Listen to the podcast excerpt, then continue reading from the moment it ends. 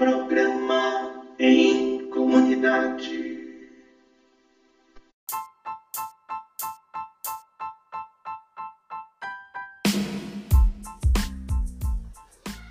Olá, sejam todos bem-vindos e bem-vindas ao nosso sexto episódio do programa Em Comunidade. Hoje, em nosso podcast, falaremos sobre Pentecostes, que este ano celebraremos no domingo, dia 23 de maio. Quando nossa comunidade Divino Espírito Santo foi fundada há mais de 40 anos, os membros daquela época, após orações e muitas reuniões, escolheram Pentecostes como nosso padroeiro. E desde então, o Espírito Santo de Deus tem nos abençoado e inspirado na construção de nossa história e do reino de Deus. Convidamos você então para, junto conosco, refletirmos sobre a terceira pessoa da Santíssima Trindade, o Espírito Santo.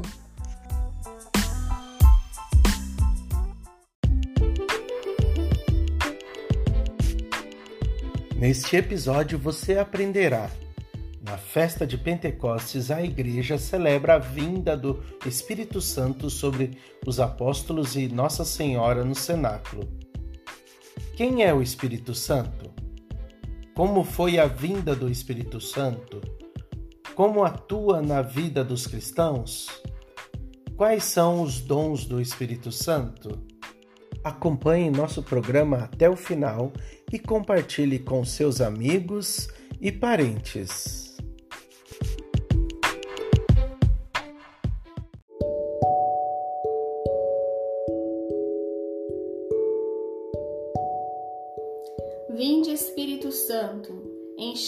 Corações dos vossos fiéis e acendei neles o fogo do vosso amor. Enviai o vosso Espírito e tudo será criado, e renovareis a face da terra. Oremos. Deus, que instruístes os corações dos vossos fiéis com a luz do Espírito Santo, fazei que apreciemos retamente todas as coisas segundo o mesmo Espírito e gozemos sempre da sua consolação. Por Cristo Senhor nosso. Amém.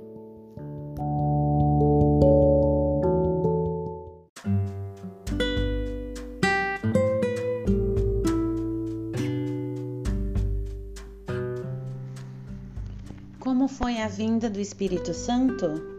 Narra São Lucas no livro dos Atos dos Apóstolos, capítulos 1 e 2, que antes da ascensão, Jesus tinha dito aos discípulos que não se afastassem de Jerusalém, mas que esperassem a promessa do Pai, porque João batizava com água, disse-lhes: Mas vós sereis batizados com o Espírito Santo.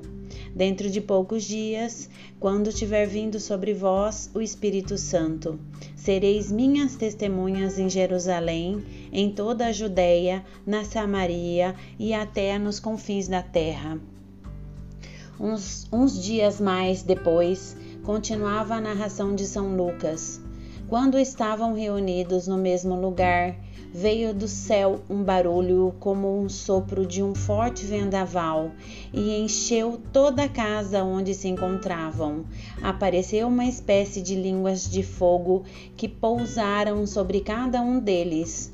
Todos ficaram repletos do Espírito Santo e começaram a falar noutras línguas.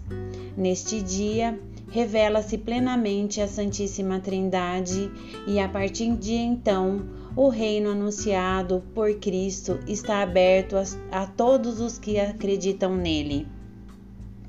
Conta-nos São Lucas que depois de São Pedro ter falado, proclamando a ressurreição de Cristo, muitos dos, dos que rodeavam se aproximavam perguntando: O que devemos fazer, irmãos? O apóstolo respondeu-lhe: Fazei penitência e seja batizado, cada um de vós, em nome de Jesus Cristo, para a remissão dos vossos pecados. Recebereis o dom do Espírito Santo.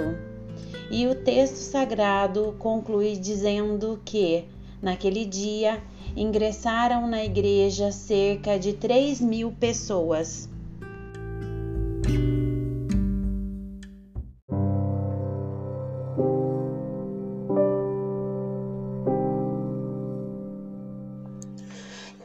Espírito Santo. O Espírito Santo é uma das três pessoas da Santíssima Trindade. É Deus com o Pai e o Filho. Com o Pai e o Filho recebe a mesma adoração e glória, como afirma desde há séculos o símbolo niceno-constantinopolitano. Consubstancial ao Pai e ao Filho, ele é inseparável dos dois, tanto na vida íntima da Trindade, como em seu dom de amor pelo mundo. Mas ao adorar a Santíssima Trindade, vivificante, consubstancial e indivisível, a fé da Igreja professa também a distinção das pessoas. Quando o Pai envia seu Verbo, envia sempre seu sopro, uma missão conjunta em que o Filho e o Espírito Santo são distintos, mas inseparáveis. Sem dúvida, é Cristo que aparece, ele é a imagem invisível do Deus invisível, mas é o Espírito Santo que revela.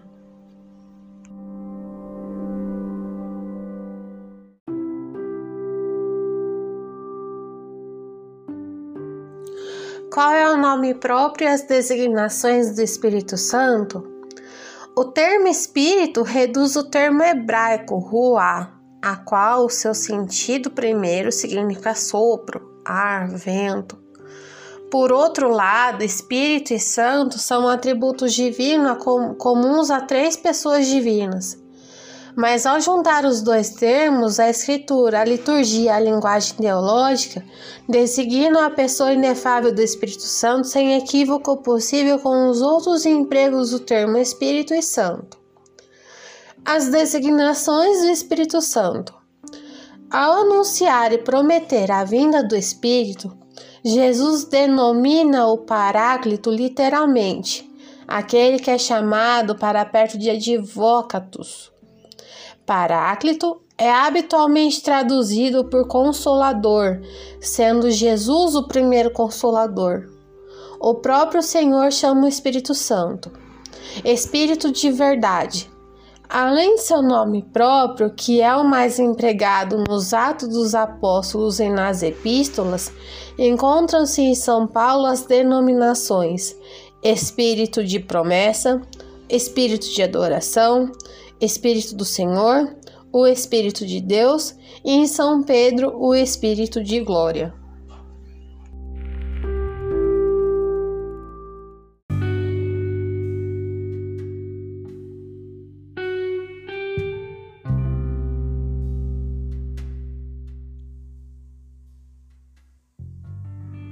Que símbolos do Espírito Santo se encontram na Sagrada Escritura? A água do batismo significa a ação do Espírito Santo na alma.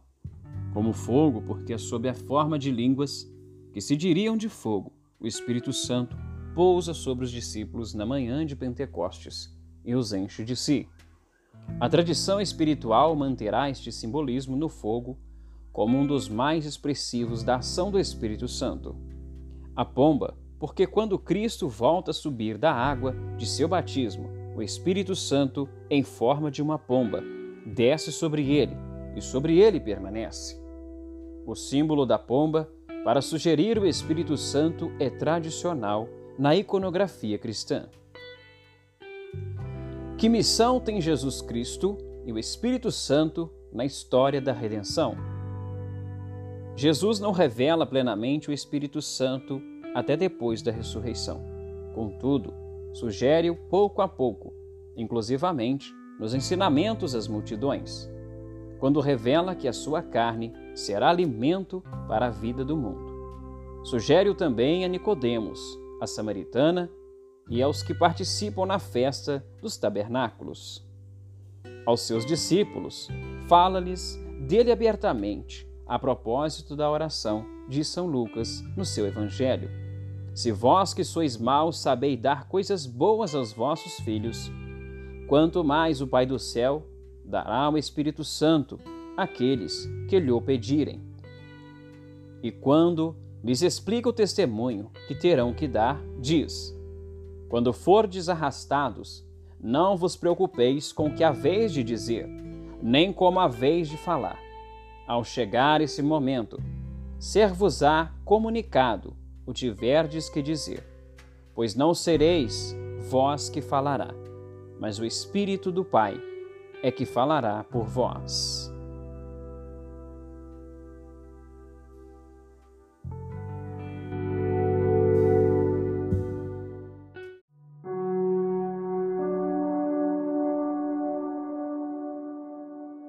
Como atua o Espírito Santo na vida do cristão? Acompanhem comigo o Evangelho de São João, capítulo 16, versículos 5 ao 14. O Espírito vai desmascarar o mundo. Eu não lhes disse tudo isso desde o começo, porque eu estava com vocês. Mas agora eu vou para aquele que me enviou. E ninguém de vocês pergunta para onde eu vou?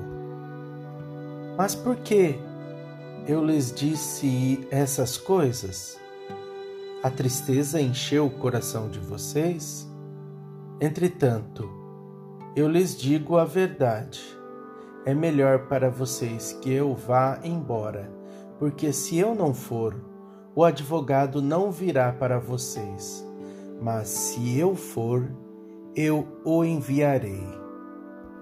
Quando o advogado vier, ele vai desmascarar o mundo, mostrando quem é pecador, quem é o justo e quem é o condenado.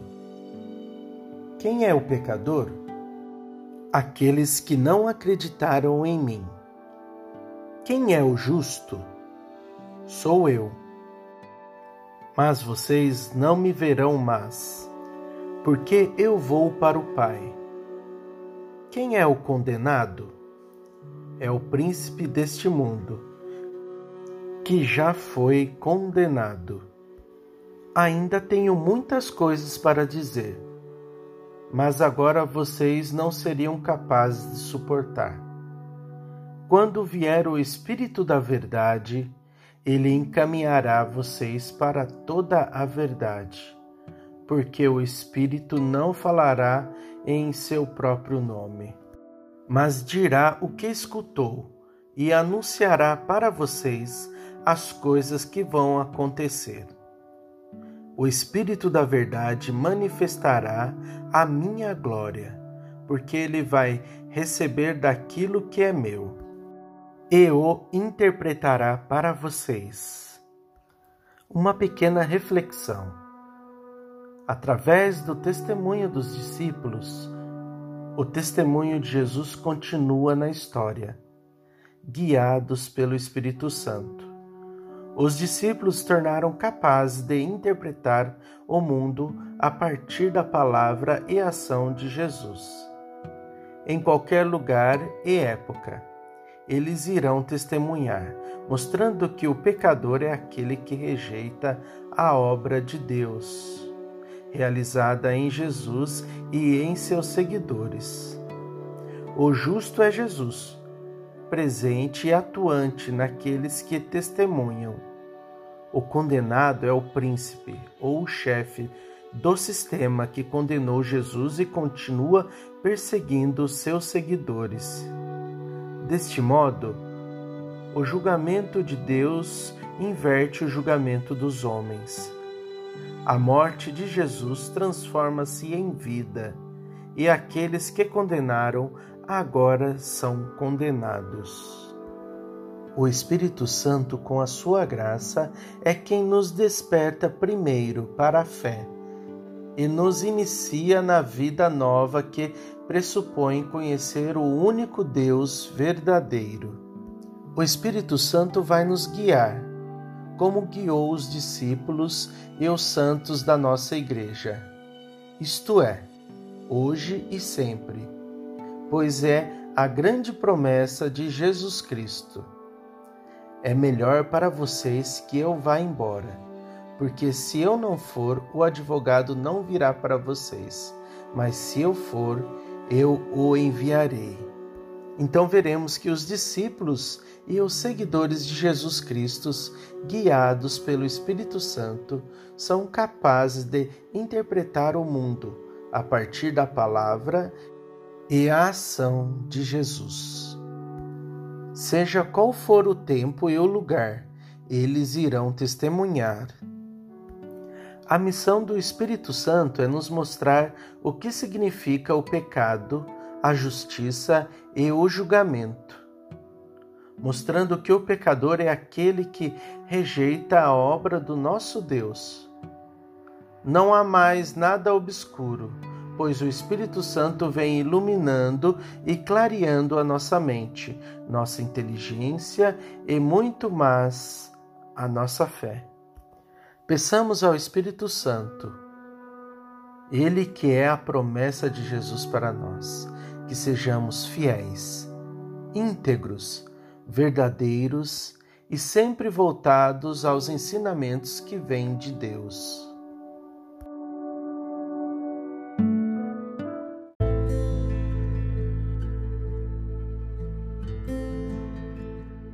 Você sabe quais são os sete dons do Espírito Santo? Os dons são graças de Deus que nos auxiliam para crescermos e nos desenvolvermos na virtude e perfeição de uma vida cristã. São conselho, entendimento, fortaleza, sabedoria, piedade, ciência e temor a Deus. Peçamos os sete dons do Espírito Santo para levar o Senhor aos que não o conhecem. Temos que ativar nosso batismo no Espírito Santo quando fizemos a crisma. E essa ativação só acontece com fé e coragem, pedindo ao Senhor que nos envie os sete dons do Espírito Santo. Peçamos o dom da sabedoria para discernirmos entre o bem e o mal, o dom do entendimento, para aceitarmos as realidades reveladas por Deus, mesmo não entendendo os seus mistérios, o dom da ciência, para interpretar as mensagens e a palavra de Deus. Peçamos também o dom do conselho, para podermos aguentar as tribulações da nossa fé e levar isso para os outros. O dom da fortaleza para sabermos resistir, para aguentarmos firmes em Deus. O dom da piedade para estarmos sempre abertos à vontade de Deus, servindo-o com alegria e enxergando no outro a face do Senhor. Amém.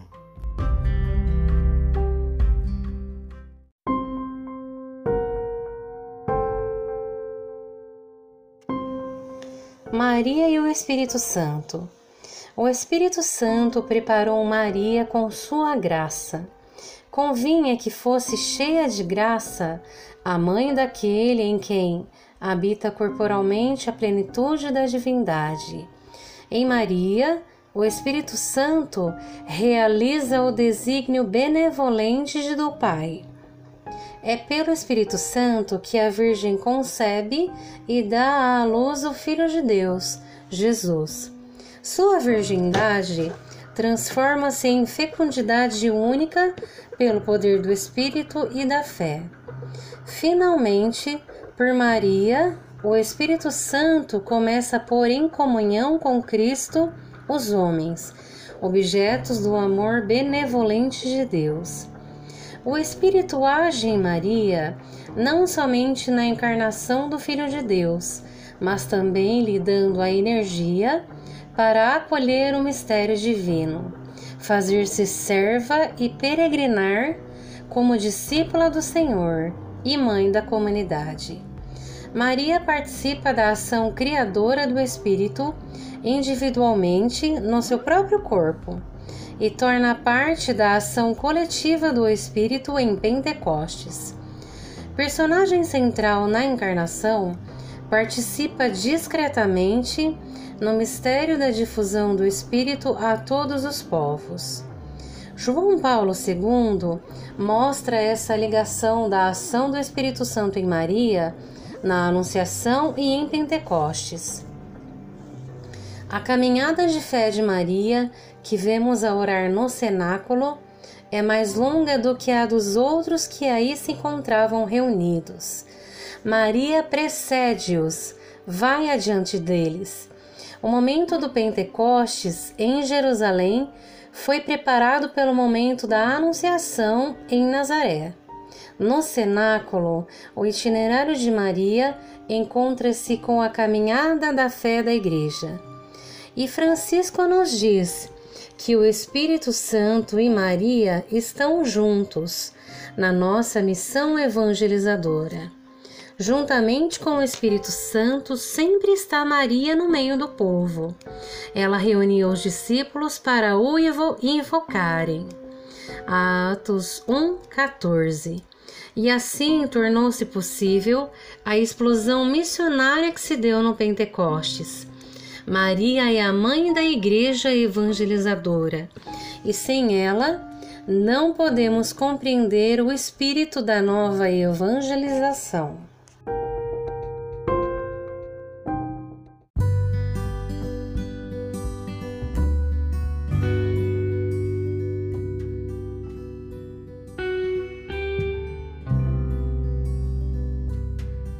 A tradição da bandeira do divino. A bandeira do divino é uma bandeira religiosa, onde está estampada a imagem de uma pomba, simbolizando o Espírito Santo. É a bandeira de Deus e de seu povo. Através dela, a fé e a religiosidade são levadas na comunidade à casa dos devotos, em especial durante as festividades de Pentecostes a cor vermelha predominante, tanto nas flores como nos andores, nos arranjos da igreja e paramentos. É sinal do amor de Deus e representa o sangue dos mártires. É considerado uma honra ser escolhido para levar a bandeira nos cortejos e missas.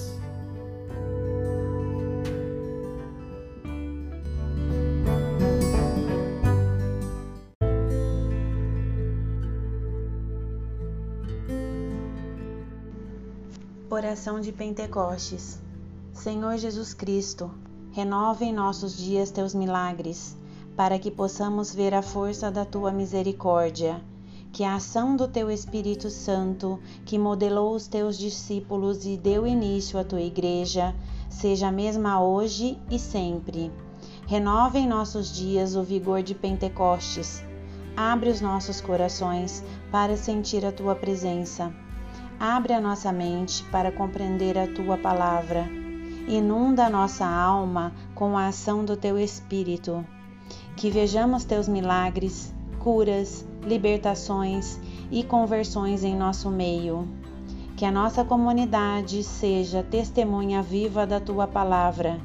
Que Pentecostes seja para nós um novo começo de unidade entre todos aqueles que proclamam teu nome que a intercessão da tua mãe, presente naquele santo e extraordinário cenáculo, faça-nos vivenciar um novo Pentecostes. Amém.